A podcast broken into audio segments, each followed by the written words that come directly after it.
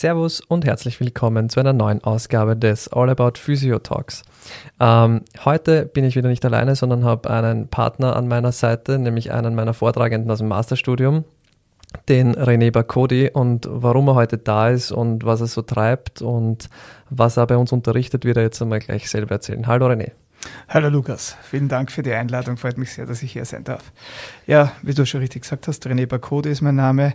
Ich bin Physiotherapeut seit 1993, also schon eine ganze Weile. Und ähm, ich habe zwei Physiotherapiepraxen, eine in Neukirchen und eine in Wiener Neustadt, die mit Kolleginnen und einem, sogar mit meinem Sohn leite. Seit 2012 bin ich Vortragender für die IMPTA im Medland-Konzept und in dem Rahmen unterrichte ich auch im Masters äh, den Manualtherapie-Teil Medland und von da kennen wir uns. Genau, da ist der René bei uns im ersten Semester erstmalig aufgetaucht und hat uns eben das Medland-Konzept näher gebracht. Ähm, und ich habe mir dann gedacht, cool, wenn ich jetzt den Podcast habe, dann habe ich eine super Ansprechperson, nämlich auch mit der Erfahrung, die der René schon hat und ähm, auch im Unterrichten schon hat, äh, kann er sicher ein paar Dinge sehr gut jetzt erklären, äh, wo in welche Richtung es geht, was die Manualtherapie uns eigentlich bringt, warum es Manualtherapie gibt, was die unterschiedlichen Konzepte sind. Genau, das werden wir heute so ein bisschen beleuchten und hoffen, dass ihr dann viel Spaß dabei habt. Ich werde es auf jeden Fall versuchen, ja. Das werden wir schaffen. Ähm, dann steigen wir vielleicht gleich mal an mit der ersten Frage, nämlich was ist eigentlich Manualtherapie? Wie würdest du das beschreiben? Ja, sehr gern.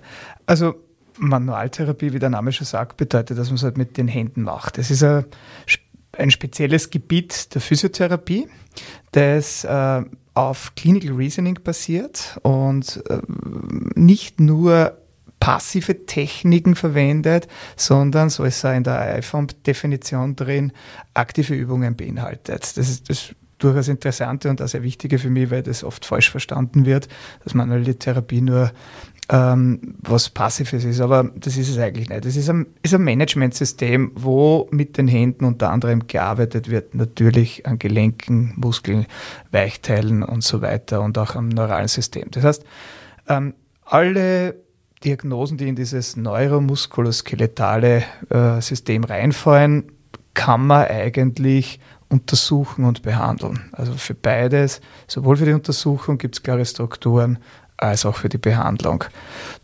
Das ist mehr oder weniger die Definition von manueller Therapie und das ist auch das, was es für mich widerspiegelt. Mhm. Ähm, du hast vorher einen Begriff genannt, nämlich Clinical Reasoning. Mhm. Könntest du den vielleicht nochmal so in einfachsten Worten kurz erklären? Äh, sehr gern. Ähm, Clinical Reasoning heißt einfach klinische Entscheidungsfindung. Ähm, es ist eh lustig, weil ich frage das auch sehr oft äh, bei den einzelnen Kursen, was versteht ihr unter Clinical Reasoning? Habt ihr alle schon gehört? Oder ja, ja, sicher, das hören wir alle im Studium. Was ist es? Und dann wird es aber schwierig, das zu erklären. Ja. Im Grunde ist Clinical Reasoning einfach, dass man Hypothesen aufstellt und versucht, die sehr strukturiert zu beantworten. Also das geht darum, sich Fragen zu stellen, ob man überhaupt am richtigen Weg ist, äh, wo muss die Reise hingehen sozusagen, damit die also wirklich Punkt für Punkt etwas abarbeiten kann und so möglichst wenig vergessen kann. Hypothesen kann ich aufstellen und die kann ich versuchen zu beweisen. Das ist natürlich, wie wir wissen, in der Physiotherapie nicht ganz einfach, weil uns bildgewende Verfahren fehlen und so weiter. Aber es gibt halt da schon Tests, die dann durchaus eine Aussagekraft haben und vor allem, wenn wir diese Tests clustern, dann hat man eine große Chance, dass man doch mit einer hohen Wahrscheinlichkeit, so wie das formulieren, ähm, bestimmte Dinge einschließen oder ausschließen kann. Das würde ich als Clinical Reasoning sehen.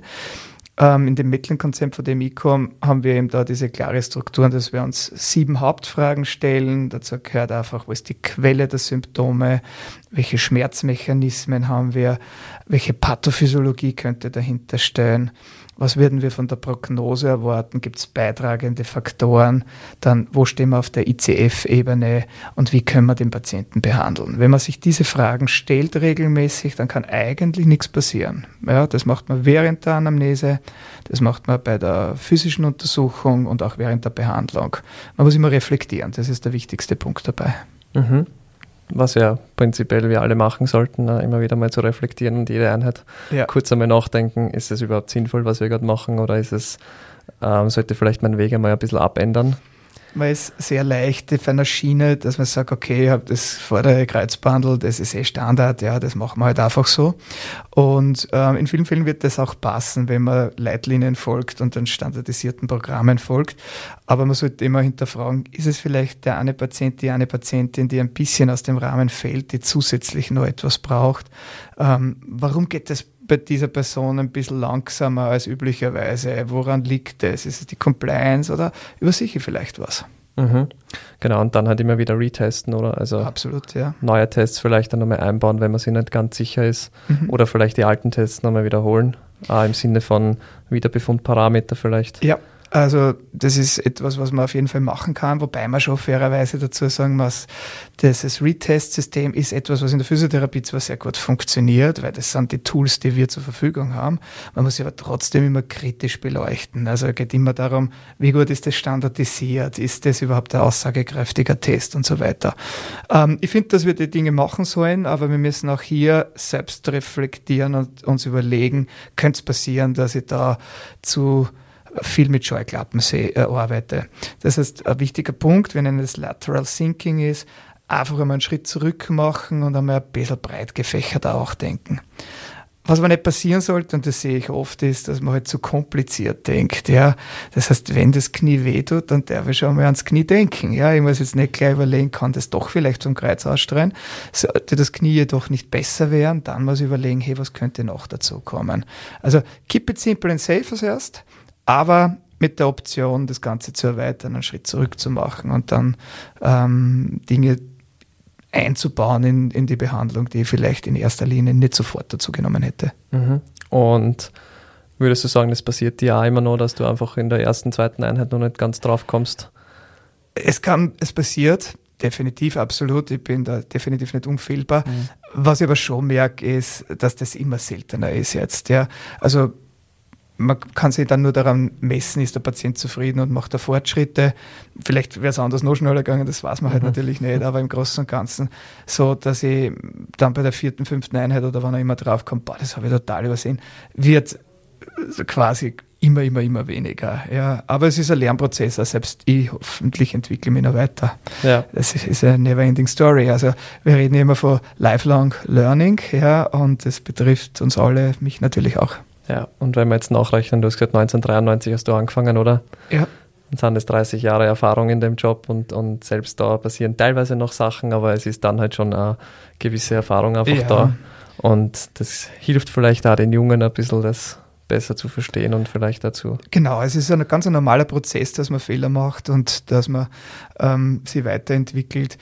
Man muss da aufpassen, dass man keine schwerwiegenden Fehler macht, dass man keine Red Flags übersieht und so weiter. Ähm, in unserem Konstrukt, so wie es in Österreich jetzt momentan ist, ist das Gott sei Dank eh nicht so leicht noch möglich. Nichtsdestotrotz sollten wir alle aufpassen. Ähm, aber ich hoffe, auch ich entwickle mich noch weiter, weil das wäre mir schon sehr wichtig, dass man da immer dran bleibt. Die Mediziner, da habe ich jetzt Zeit vor fünf Jahren, kann man sagen. Das heißt, auch seit ich begonnen habe mit der Physiotherapie, hat sich extrem viel verändert. Ähm, viele Dinge sind einfach nicht mehr wahr. Das wissen wir jetzt, ja. Und das bedeutet, dass wir alle, egal ob wir jetzt seit fünf Jahren arbeiten, seit einem Jahr arbeiten oder seit 50 Jahren arbeiten, dranbleiben müssen und schauen, wie sind die Entwicklungen, was ist die Evidenz, wo stehen wir im Moment und was können wir besser machen. Mhm. Danke mal, das war jetzt ein bisschen abgeschwiffen vom Thema, aber es macht nichts. Das ist, glaube okay. ich, trotzdem sehr interessant. Äh, von, von, mir jetzt äh, ausgehend abgeschwiffen war das. ähm, vielleicht gehen wir wieder ein bisschen zurück zu, weil du sagst, es ändert sich viel und es ist einiges passiert. Vielleicht da, welche unterschiedlichen Konzepte gibt es in der Manualtherapie oder was ist jetzt so, wo du sagst, da hörst du nur, dass sehr viele Fortbildungen passieren? ähm, oder wo die Leute eher vielleicht da in die Kurse gehen und was ist was, was vielleicht gar nicht mehr so stattfindet, was es früher gegeben hat. Gibt es da irgendwas, wo du sagst, da gibt es Veränderungen drin? Ja, grundsätzlich gibt es äh, Veränderungen in der manuellen Therapie generell. Also ähm, früher war es so, dass das einfach alles als mechanisches Problem gesehen wurde. Blockierter Wirbel und der muss halt mobilisiert oder eben manipuliert werden. Und äh, der ganze der Ansatz war ein rein mechanischer Ansatz in der manuellen Therapie. Heutzutage wissen wir, dass viele dieser mechanischen Ansätze gar nicht korrekt sind, gar nicht stimmen und wir müssen ganz andere Dinge äh, mit einbeziehen. Ähm, es gibt Konzepte, die, die sich immer weiterentwickeln und das schreiben wir uns auf die Fahnen im Midland-Konzept, dass wir da versuchen, immer dran zu bleiben. Wir nennen das äh, ja, äh, neuromuskuloskeletales Managementsystem basierend auf den Prinzipien von Maitland. So ist das, wie wir das nennen. Das heißt, wir folgen weiterhin den Prinzipien, die äh, Geoffrey Maitland eben äh, mehr oder weniger entwickelt hat. Aber selbstverständlich hat das nichts wirklich mehr damit zu tun, wie es in die 60er, 70er Jahre einmal unterrichtet wurde primär. Ähm, das heißt, das Ganze muss sich weiterentwickeln und das schaffen wir hoffentlich im Medland-Konzept ganz gut. Also da haben wir das Glück, dass wir sehr, sehr viele Vortragende haben und äh, Lehrer, die ein PhD haben, die in der Forschung auch sind und die da wirklich äh, vieles vorantreiben. Ähm, für die anderen Konzepte kann ich da nicht so sehr sprechen. Es gibt natürlich andere große Konzepte, wie zum Beispiel das Kaltenborn-Konzept und die Arbeit in Krems äh, beim Master für den OMPT, also den internationalen Zertifikat der IFAMT hier mit Kaltenborn-Instruktoren zusammen. Es funktioniert super. Also wir haben da sehr gute Kommunikationsbasis geschaffen. Jeder hat so seine eigenen Zugänge. Aber im Endeffekt ist es so, das Rad kannst du eh nicht neu erfinden. Und äh, wenn man sich auf einem höheren Level versucht zu unterhalten, merkt man, dass es sehr viele Gemeinsamkeiten gibt. Nur der Weg, wie man dorthin kommt, ist einmal zu Beginn ein klein wenig anders. Es gibt Konzepte, die ähm, mehr oder weniger vielleicht nicht mehr so präsent sind wie früher oder sie einfach sehr verändert haben. Ähm, die großen Konzepte gibt es aber immerhin weiter noch und wird es wahrscheinlich auch in Zukunft noch weitergeben. Also es liegt daran natürlich, dass sie die alle weiterentwickeln. Äh, wenn sie das tun, dann wird das kein Problem sein. Mhm. Ich war ähm, zum Beispiel in zwei Kursen von der IOM. Mhm. Ähm, es ist schon boah, drei, vier, fünf Jahre her, fünf Jahre glaube ich. Ähm, da habe ich zwei Kurse gemacht, die, die LWS und die Schulter. Mhm. Und mir war das zum Beispiel zu komplex. Mir war es zu komplex in der, in der Herangehensweise. In, wenn der Test positiv ist, dann gehe ich weiter zu dem, mach den Test. Wenn das mhm. ist, dann gehe ich dorthin. Und die haben so einen Entscheidungsbaum sozusagen irgendwie ähm, etabliert, glaube ich, was ich so im Kopf habe. Mhm. Und mir war das einfach zu, zu mühsam, das alles auswendig zu lernen. Deswegen hat mir das nie gecatcht. Und dann kenne ich eben Leute, so wie mein Bruder zum Beispiel, der hat einige von diesen ähm, IOM-Konzept-Fortbildungen äh, äh gemacht. Ähm, und ein anderer Studienkollege, die können super damit.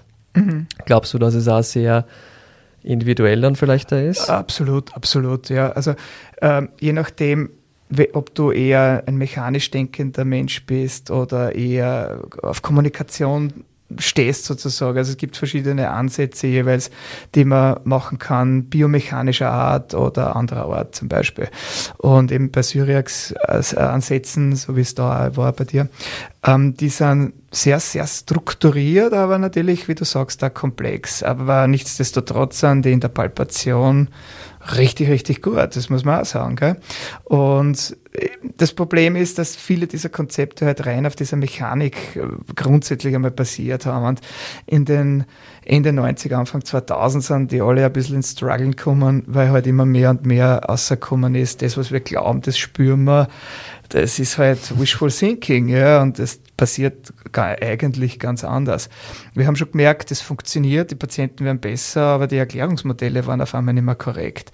Und da müssen wir alle Manualtherapiekonzepte dranbleiben und uns offen sein für neue Erklärungsweisen und versuchen halt in die Forschung auch zu gehen, evidenter zu werden. Das muss die Zukunft sein, sozusagen.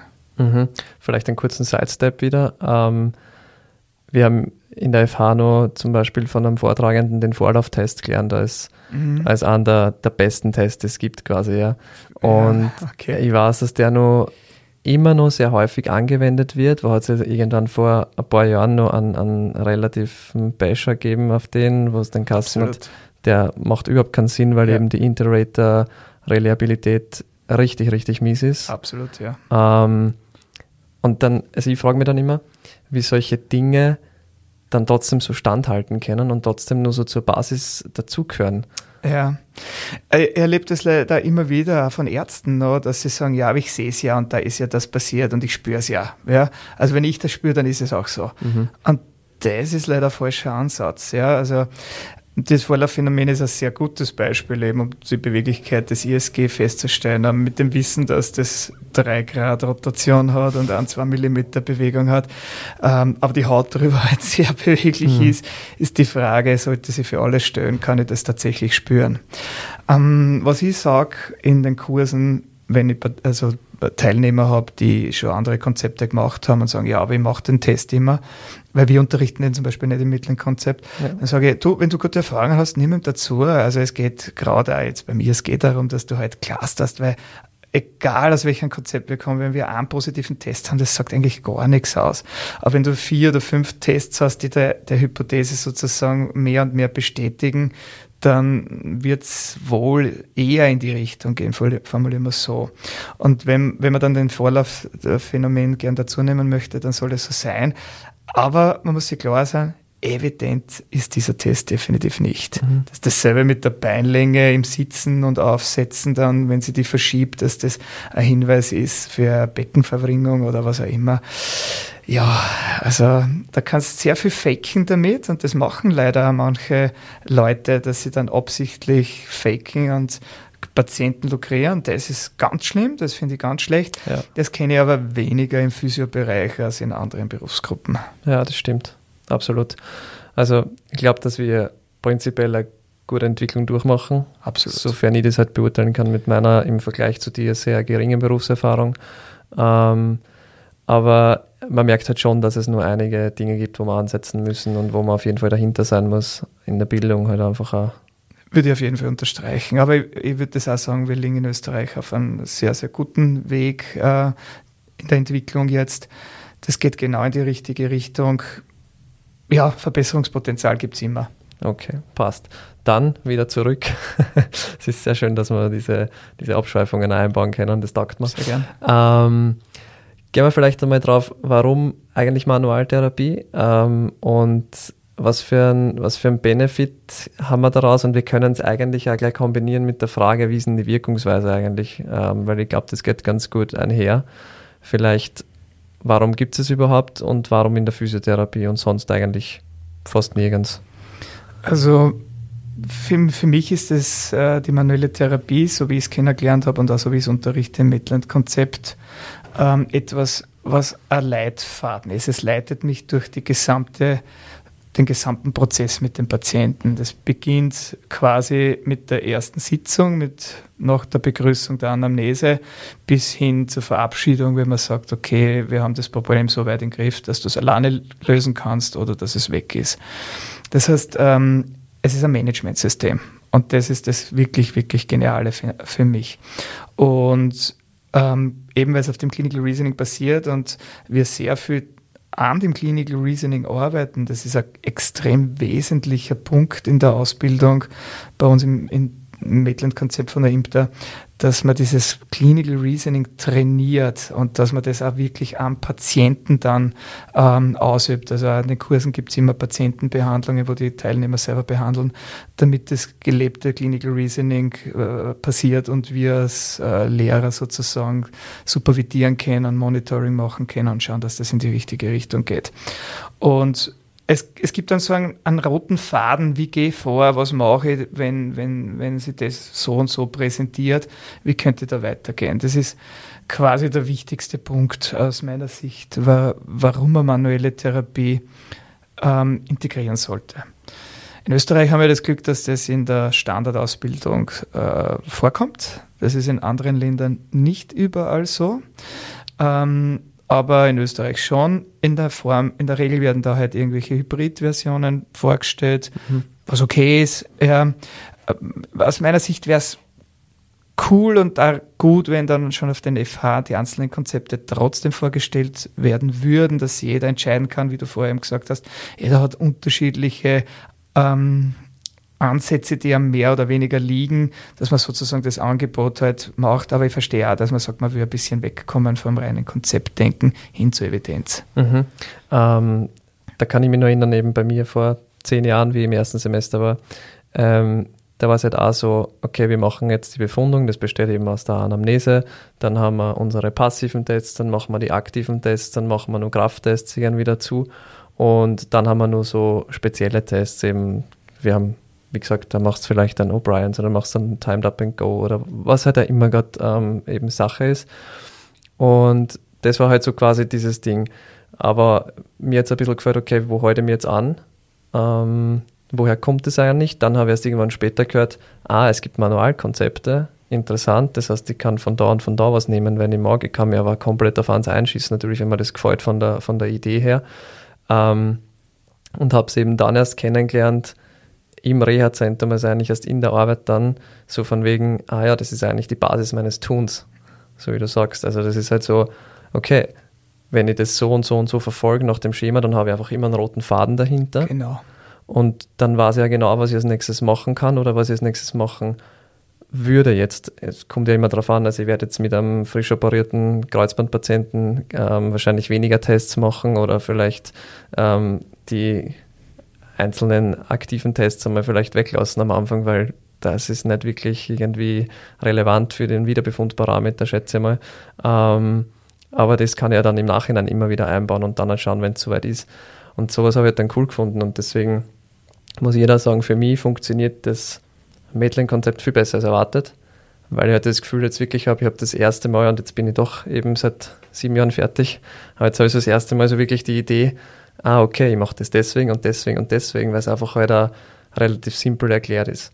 Für den ja. anderen ist es genau das gleiche mit der IOM eben, so wie du gesagt mhm. hast, oder vielleicht mit Mulligan. Ich weiß jetzt nicht, ob Mulligan so einen, so einen roten Faden da dahinter hat oder ob da mehr die Behandlung im Vordergrund steht. Aber das ist definitiv die Behandlung im Vordergrund, ja. ja. Mulligan ist sehr ähnlich wie, wie Maitland, darum ergänzt sie das auch sehr gut, aber mhm. die haben halt weniger Erklärungen, was dahinter steckt, sondern die liefern einfach ein paar Behandlungsansätze, also passive Mobilisierung mit aktiver Bewegung dazu. Ähm, kann ganz cool sein, das funktioniert sicher ganz gut. Und das ist richtig, wir, wir teilen uns das zum Beispiel ein in Schmerzpatienten oder in Patienten, die halt endgradige Bewegungseinschränkungen haben oder die, die halt über ein äh, Range of Motion Probleme haben. So, wenn du die ein bisschen so kategorisierst, dann hast du schon Ideen, wie viele Tests mache ich überhaupt? Und dass man bei einem hochakuten Schmerzpatient quasi kaum Tests macht, ergibt sich eigentlich eh aus der Logik heraus, aber ich sehe das ja bei den OMPT-Prüfungen auch immer, wo halt dann die Leute versuchen, alles, was sie gelernt haben, irgendwo einmal einzubringen und das ist eigentlich dann auch wieder kontraproduktiv. Das heißt, die Kunst ist nicht, alle Tests zu kennen, sondern die Kunst ist einfach, die Tests nur dann zu machen, wenn man einen Sinn darin sieht, nämlich auch im Ergebnis.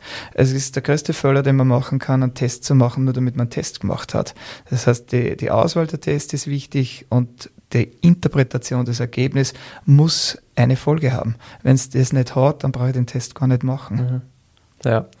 Ähm, was mir auch noch einfällt dazu ist, wie wir begonnen haben mit dem Maitland-Konzept, ich war komplett durcheinander, weil es einfach eben, du arbeitest sechs Jahre in einem gewissen Schema und dann plötzlich, natürlich, es ist ja verlangt dann im, im Masterstudium, dass du dich damit beschäftigst, eh klar, weil du hast da Prüfungen und so. Ähm, plötzlich war das für mich so, jetzt muss ich mein ganzes Arbeiten umdrehen. Also jetzt muss ich wirklich einmal so komplett von neu anfangen. Und vielleicht für alle auch da draußen, wenn ihr was Neues anfangt, man, es muss nicht gleich von Anfang an funktionieren. Also ich habe echt oft so mir gedacht, ach, schau, jetzt ist schon wieder nicht und es geht nicht und ich kann es nicht und es funktioniert einfach nicht und ich habe schon wieder was vergessen zum Testen. Und jetzt ein Jahr später kann ich sagen, dass ich relativ sicher bin. Also ich habe es heute gemerkt, ich habe ewig lang keine Differenzierungstests gemacht zwischen ähm, LWS, CSG und Hüfte, so wie wir es gelernt haben im, mhm. letztes Jahr im November, glaube ich, oder so. Und heute habe ich es braucht und die waren alle irgendwo da im Kopf. super. Und es war Perfekt. so, wo ich mir gedacht habe, cool, passt. Ja. Also es geht, aber es dauert halt. Absolut, es ist immer ein Entwicklungsprozess, das ist ganz klar. Ähm, wir haben, um Lehrer zu werden, habe ich den Grundkurs insgesamt siebenmal machen müssen. Also die Ausbildung zum Lehrer dauert relativ lang, sieben Jahre. Und dabei habe ich siebenmal den Grundkurs machen müssen und siebenmal unterschiedliche Dinge assistieren müssen.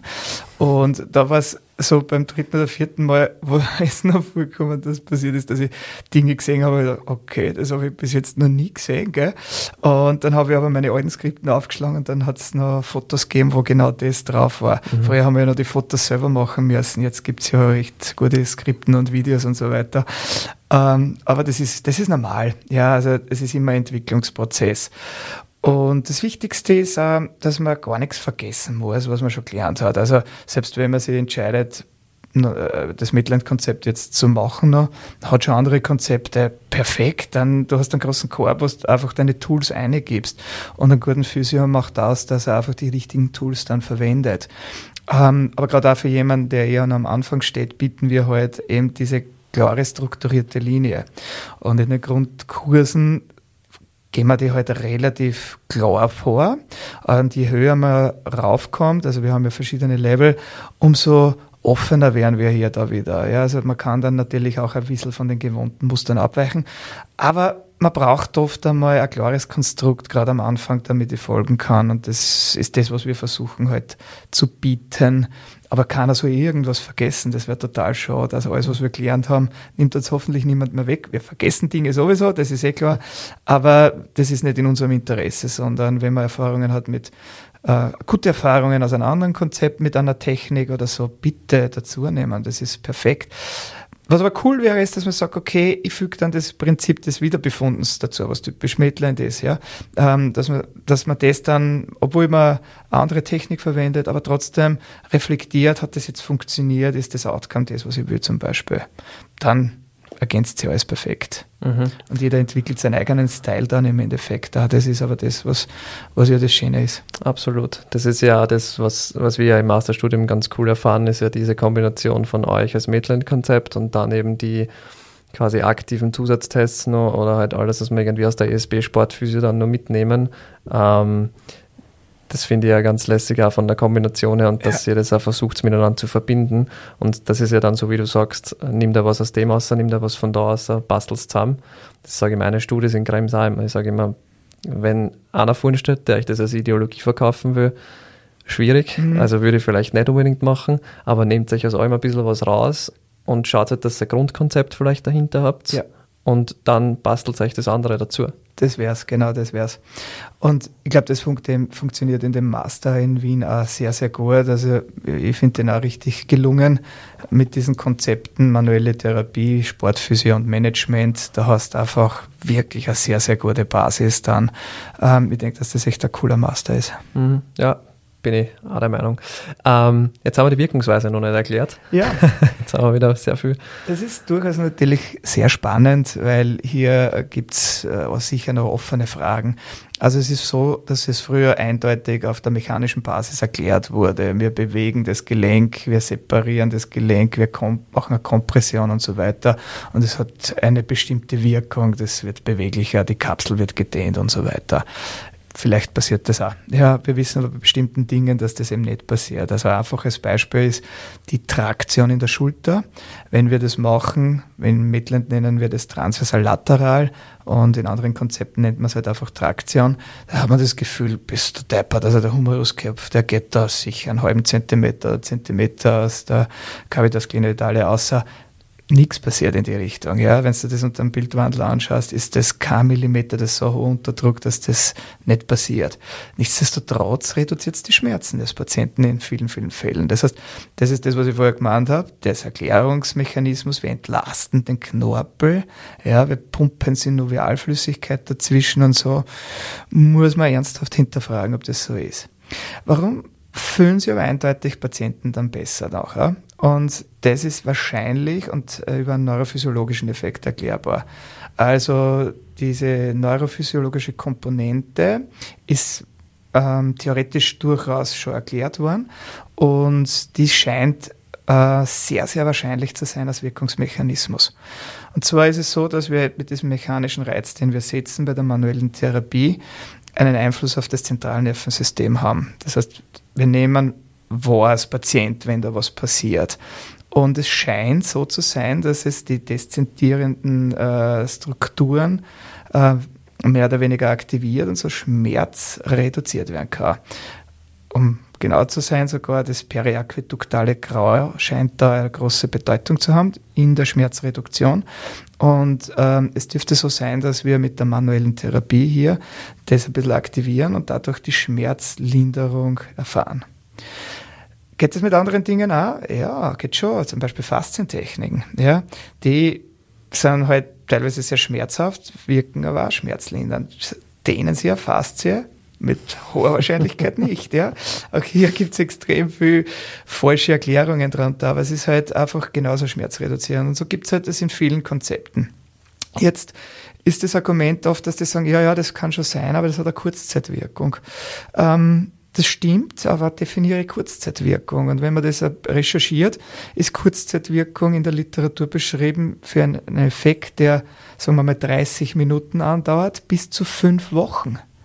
Und jetzt sage ich mal, wenn ein Effekt fünf Wochen andauert, dann sage ich, bester Deppert, voll genial. Weil das machen wir im Medland-Konzept auch. Wir nutzen die manuelle Therapie, damit man nachher besser aktiv bewegen kann.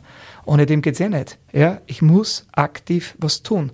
Und ähm, wenn ich aber das schaffe, die aktive Bewegung sauberer zu machen, weil es weniger weh tut, dann ist das mehr als genial. Und dann ist ein Kurzzeiteffekt wirklich, wirklich gut.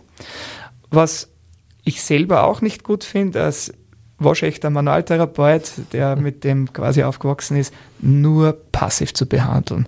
Das ist ein völlig falscher Ansatz und der wird in den meisten Fällen nicht funktionieren. Wenn die Patienten entwickeln passive Coping-Strategien, die kommen her, dass jemand für sie das Problem löst. Das darf nicht passieren, da muss man aufpassen. Aber gut ausgebildete Manualtherapeuten wird das hoffentlich nicht passieren, weil sie das erkennen und das wissen und das versuchen in die aktive Schiene zu leiten. Aber um die Aktivität zu erleichtern, ist es eine hervorragende Möglichkeit.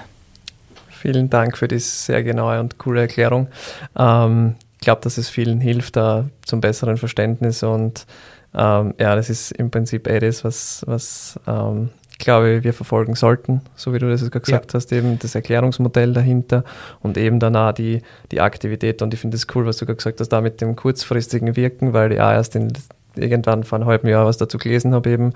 Ähm, und es deckt sich ziemlich genau gleich mit dem, was du jetzt gesagt hast. Und dann, bei mir ist es halt auch so, wenn die, wenn die Studis, die, die PraktikantInnen teilweise sagen, ja, aber Manualtherapie, hm, wie tun wir da jetzt? Und dann sage ich, naja, du hast halt eben die kurzfristige Wirkung. Und so wie du sagst, wenn es halt jetzt nur 30 Minuten bis fünf Wochen sind, ähm, ist es immer nur ein Riesenzeitraum. Und wenn es nur 30 Minuten sind, dann ist es zumindest die restliche Physiotherapieeinheit, in der ich dann eben aktive Maßnahmen besser setzen kann. Absolut, ja. Und wenn das der Effekt ist, dann passt es für mich.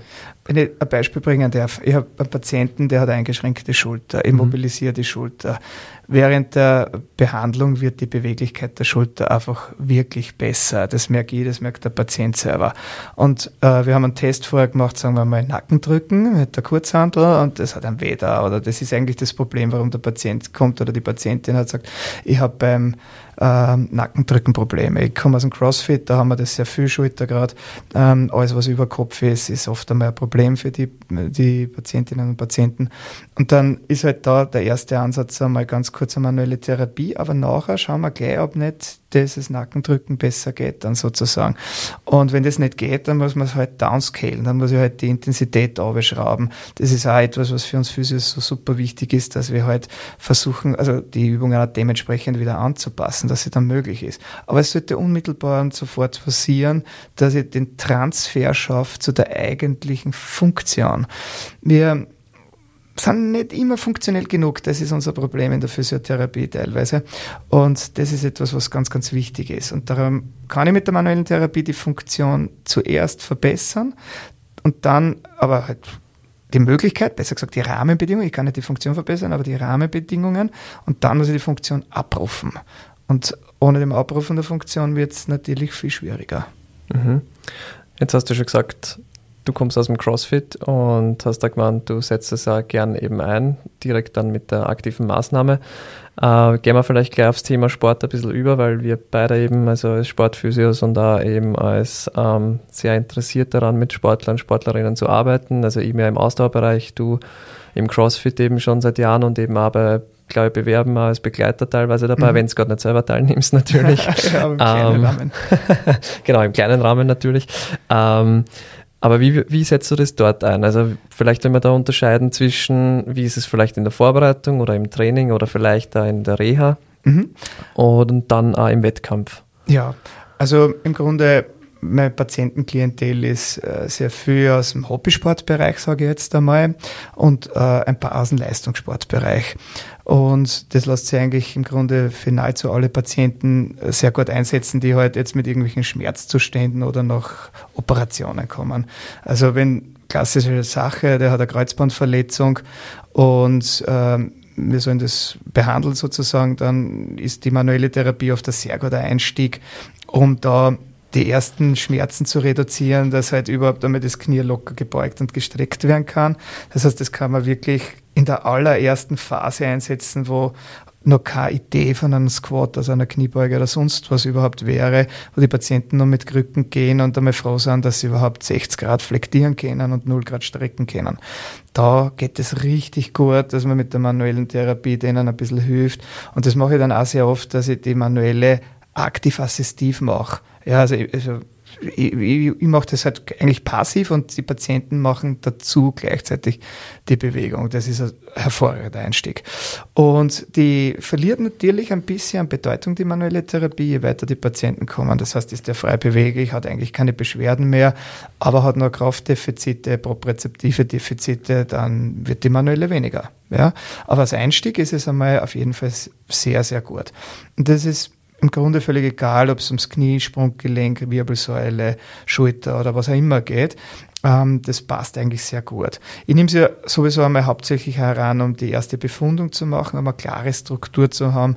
Wo gibt's ich will es nicht gar nicht einmal Defizite nennen. Vom Patienten sage ich nie, da ist ein Defizit. Ich sage immer, da das Potenzial, die zu verbessern. ich glaube, das ist ganz wichtig, die positive Formulierung und weg von dem Negativen, das kannst du nicht, das kannst du nicht, das kannst du nicht, sondern wir müssen mehr hier ein salutogenetisches Prinzip äh, heranziehen und sagen, hey, das kannst du eh schon recht gut, die positiven Dinge hervorstreichen und dann sagen, wo es vielleicht noch Potenzial gibt zum Verbessern. Nur so nebenbei.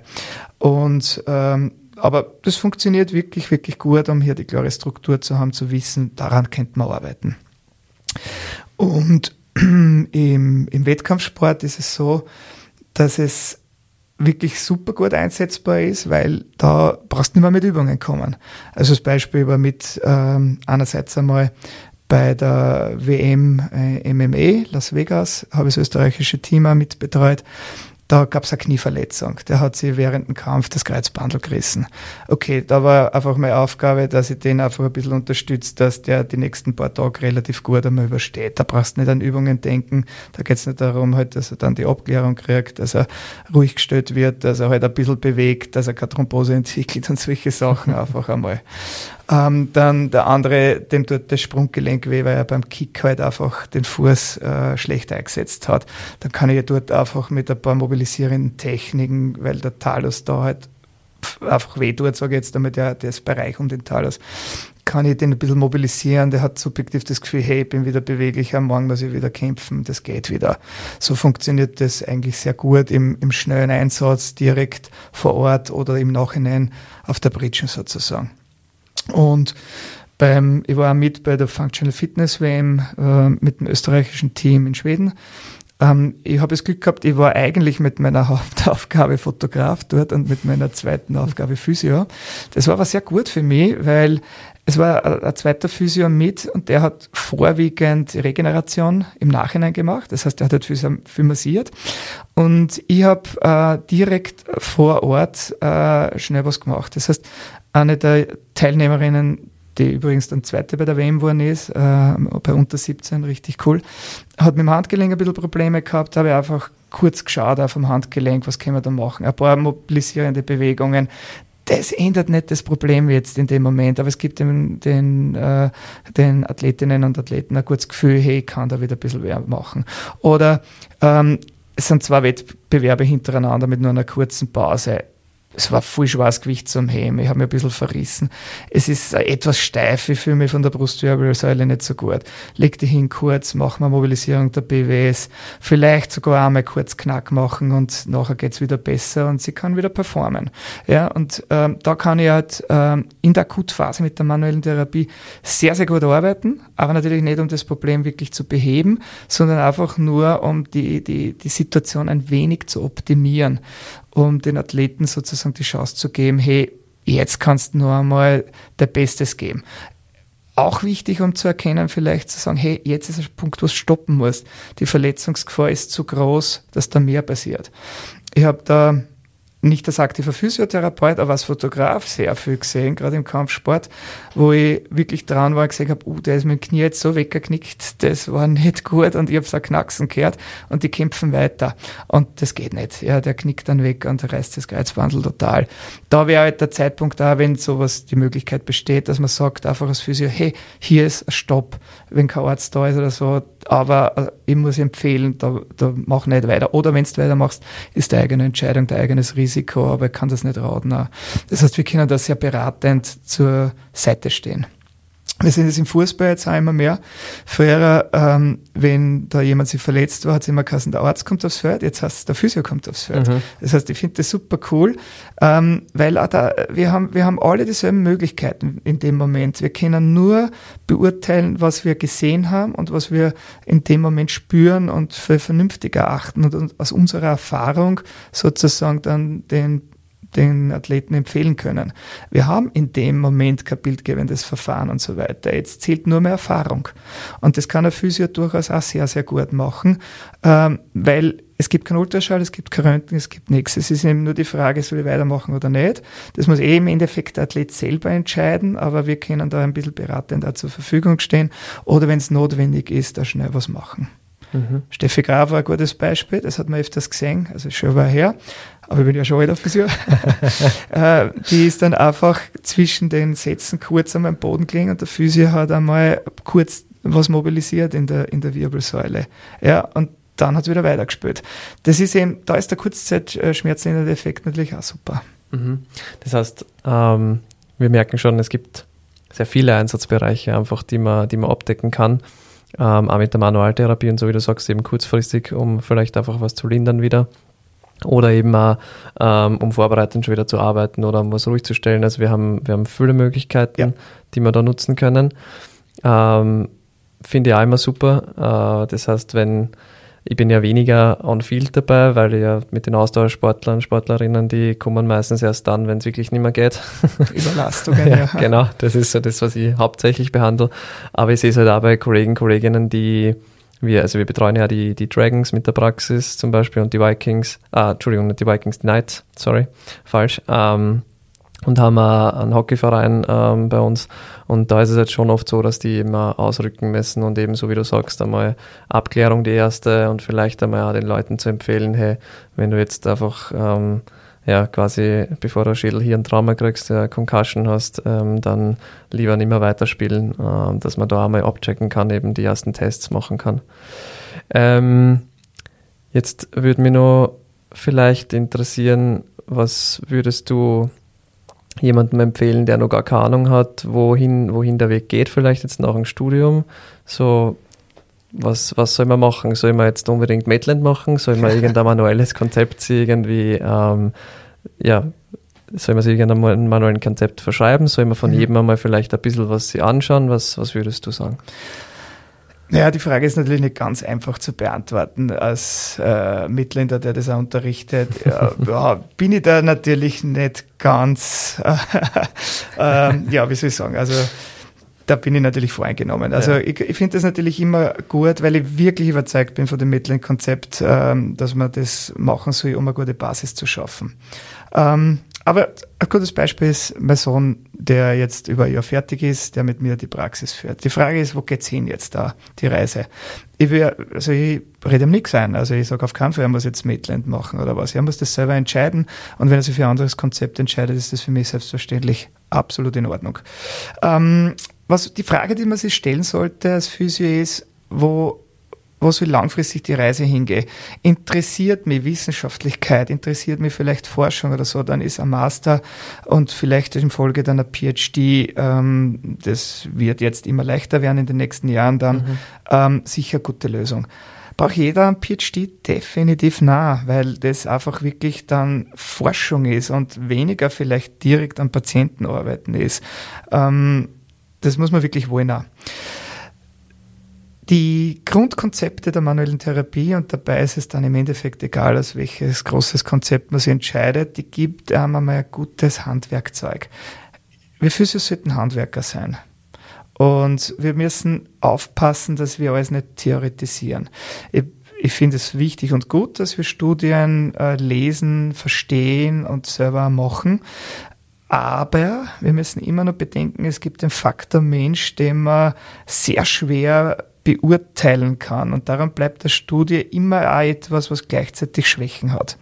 Das heißt, wir müssen schauen, dass wir wirklich auch mit den Patienten arbeiten können und nicht nur sagen können, ja, wir haben jetzt mit 35.000 Tests herausgefunden, du hast das superchromiales Impingement, aber ja, jetzt müssen wir kräftigen, aber eigentlich habe ich keine Idee, wie das geht und ich weiß jetzt auch noch nicht, wie könnte ich den Humerus ein bisschen runterbringen da. Das wäre halt natürlich super, super schade.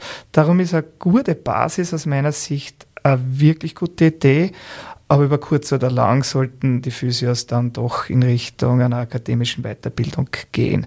Wir brauchen das für die Kommunikation, um ernst genommen zu werden. Ähm, wir werden wahrscheinlich in den nächsten Jahren First Contact kriegen. Äh, da steht sich die Frage, was sind die Voraussetzungen, wie es so ausschaut. Wird es schon akademische Vorbildung sein, die notwendig ist? Aber ich glaube, keiner muss muss sich gedrängt fühlen, sofort mit dem Master zu beginnen. Jeder könnte einmal mit ruhigem Gewissen sie in den unterschiedlichsten Grundkonzepten oder geht Bobart genauso dazu wie ein Manualtherapiekonzept oder Sportphysiotherapiekonzept, sie hier einmal gute Skills zu holen und das dann Ganze noch zu vertiefen in einem Master, wäre grundsätzlich wahrscheinlich eine sehr gute Empfehlung. Mhm. Ja, danke mal dafür. Ähm, da hast du eh schon einiges angesprochen. Eben. Also wie gesagt, das muss jetzt nicht unbedingt vielleicht was dahinter sein, aber ich finde es halt gut, eben als Struktur.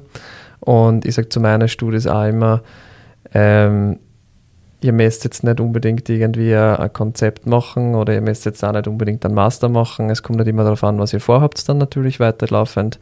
Ähm, aber ich bin schon der Meinung, dass wenn wir die Manualtherapie ähm, vor allem eben das, was wir dann hands-on machen, wenn wir das aus der Physiotherapie wegnehmen, verlieren wir viel. Da, erstens mal verlieren wir viel von dem, was wir dürfen, was andere Berufsgruppen nicht dürfen. Mhm. Und zweitens sage ich dann immer ein bisschen überspitzt natürlich, aber ich sage dann, dann sind wir nichts anderes als schlechtere Sportwissenschaftler. Ja. Weil wir haben nicht die gleiche Fort- und Ausbildung, was Trainingsprinzipien angeht, absolut nicht, und auch nicht, was die Sportwissenschaft und die Trainingslehre angeht. Ähm, aber wir haben dann auch keine Manualtherapie mehr. Was machen wir dann? Ja. Dann sind wir Reha-Trainer. Es ist auch so, man muss ähm, natürlich den Patienten dazu überzeugen, dass Aktivität und aktive Coping-Strategien vernünftig sind. Aber Tatsache ist, dass nicht jeder Patient trainieren will und auch trainieren kann. Ja? Und wir müssen hier so dieses, diese Bridge ein bisschen gappen, also diese Über, Übergang finden sozusagen. Wie kann ich den da hinbringen, wo ich das eigentlich will? Wenn ich da sofort mit zu komplizierten Dingen anfange, was jetzt die Aktivität betrifft, was für den für uns einfach ist vielleicht, aber für den Klienten, den Patienten einfach äh, kompliziert erscheint, dann verlieren wir den. Mhm. Das wäre schade. Und die Patienten genießen das in, in, einer gewissen Weise, dass jemand sie ernst nimmt und das halt wirklich untersucht.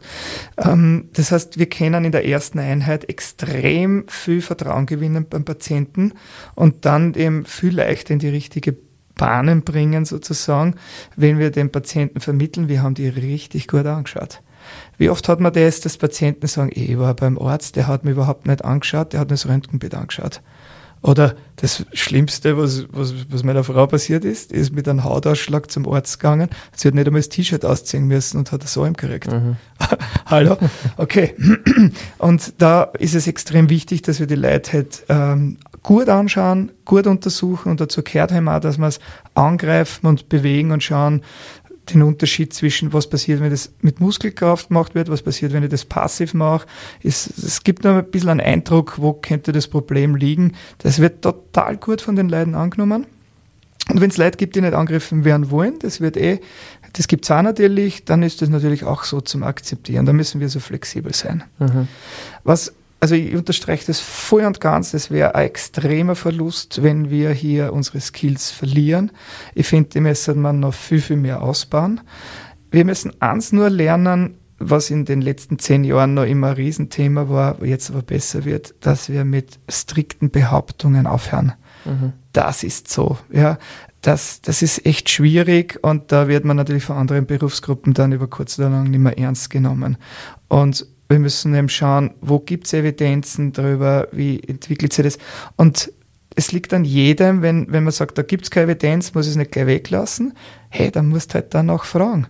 Dann stell die Frage richtig und untersuch's halt. Und all diejenigen, die halt einen Master machen, für die ist das natürlich super, dass man sagt, das, was ich eh schon die ganze Zeit mache, was funktioniert, aber es gibt kein Erklärungsmodell, vielleicht finde ich eins. Mhm. Ja? Und damit nehme ich dann Kritikern wieder sozusagen den Wind aus den Segeln. Mhm. Ja, finde ich, finde ich absolut, absolut eine gute, gute Herangehensweise auch wieder. Ähm, eine Frage zum Schluss, jetzt, äh, dass wir nicht zu lang werden mit der Folge. Äh, vielleicht kannst du das kurz beantworten. Du hast vorher vor 10, 15 Minuten gesagt, ähm, vielleicht einmal knacksen. Mhm. Ganz kurz nur, wie steht es hier im Maitland-Konzept zum Thema Knacksen? Ab welchem Level gibt es das und wann sollte man das einsetzen? Oder soll man es überhaupt einsetzen? Okay. das ist ein Thema, wo man eine Stunde reden kann. Ja, das ja, stimmt. Nein, aber vielleicht kurz mal, zu halten. Ja. Also, eine wichtige Sache ist einmal, wir renken keine Wirbeln ein oder aus. Ja, also das ist einmal ein Riesenblödsinn. Das Knacksen, was passiert, ist einfach Auflösen eines Unterdruckes im Gelenk. Da ist ein Unterdruck und das, das, ist, das macht das Knacksen aus. In den meisten Fällen geht es aus meiner Sicht ohne Knacksen, ohne Manipulieren. Also Manipulieren ist ja definiert als Fast Velocity, Low Amplitude. Ja, also schnelle Bewegung auf einer sehr kurzen Strecke. Und die hat natürlich auch ein gewisses Risiko. Ja, also speziell in der Halswirbelsäule. Darum sollte das wirklich mit sehr großer Vorsicht eingesetzt werden, nur mit ausgezeichnetem Clinical Reasoning, dass man sagt, okay, andere Maßnahmen führen nicht zum Erfolg oder würden deutlichst länger dauern, dann ist es eine Lösung. Das heißt, wenn ich alle Sicherheitsfragen gestellt habe, alle Sicherheitstests gemacht habe, dann kann es eine schnelle Lösung des Problems sein. Die interessante Sache ist, dass man herausgefunden hat, wenn man jetzt denkt, ich habe zum Beispiel C4, C5 die Blockade und ich mobilisiere oder manipuliere zwei Segmente drüber, hat es denselben Effekt. Das hören die Manual Manualtherapeuten teilweise aus unterschiedlichen Konzepten nicht so gerne, aber es ist eine Tatsache. Das heißt, auch hier zeigt sich, dass das einen neurophysiologischen Effekt hat. Man weiß, dass es zu einer deutlichen Entspannung der Muskulatur kommt, wenn diese Fast Velocity Low Amplitude Bewegung gemacht wird. Das ist neurophysiologisch nachweisbar. Darum ist es in bestimmten Fällen einsetzbar. Aber die gute Nachricht für all die Physios, die das nicht können oder nicht gelernt haben oder sie nicht machen wollen, in einem extrem hohen Prozentsatz, ich weiß jetzt nicht wie viel, aber weit über 90 würde ich sagen, braucht es das nicht und es ginge mit der Mobilisation auch. Bei uns im Medland-Konzept wird es ab dem Level 2b, das heißt, man hat bereits sechs Wochen an Grundausbildung in der manuellen Therapie, begonnen mit Manipulationen. Und äh, die Voraussetzung ist, und deswegen macht man auch eine Prüfung äh, nach diesen zwei Wochen 2a, also sprich nach der sechsten Woche, über Testen der strukturellen Stabilität der Gelenke. Das muss man drauf haben. Weil ähm, wenn man einfach drauf losmanipuliert, das ist ganz schlimm und ganz schlecht, vor allem Rotationsmanipulationen der Halswirbelsäule, ähm, die von vielen Ärzten noch gemacht werden, birgen ein richtig hohes Risiko an Schaden zu setzen.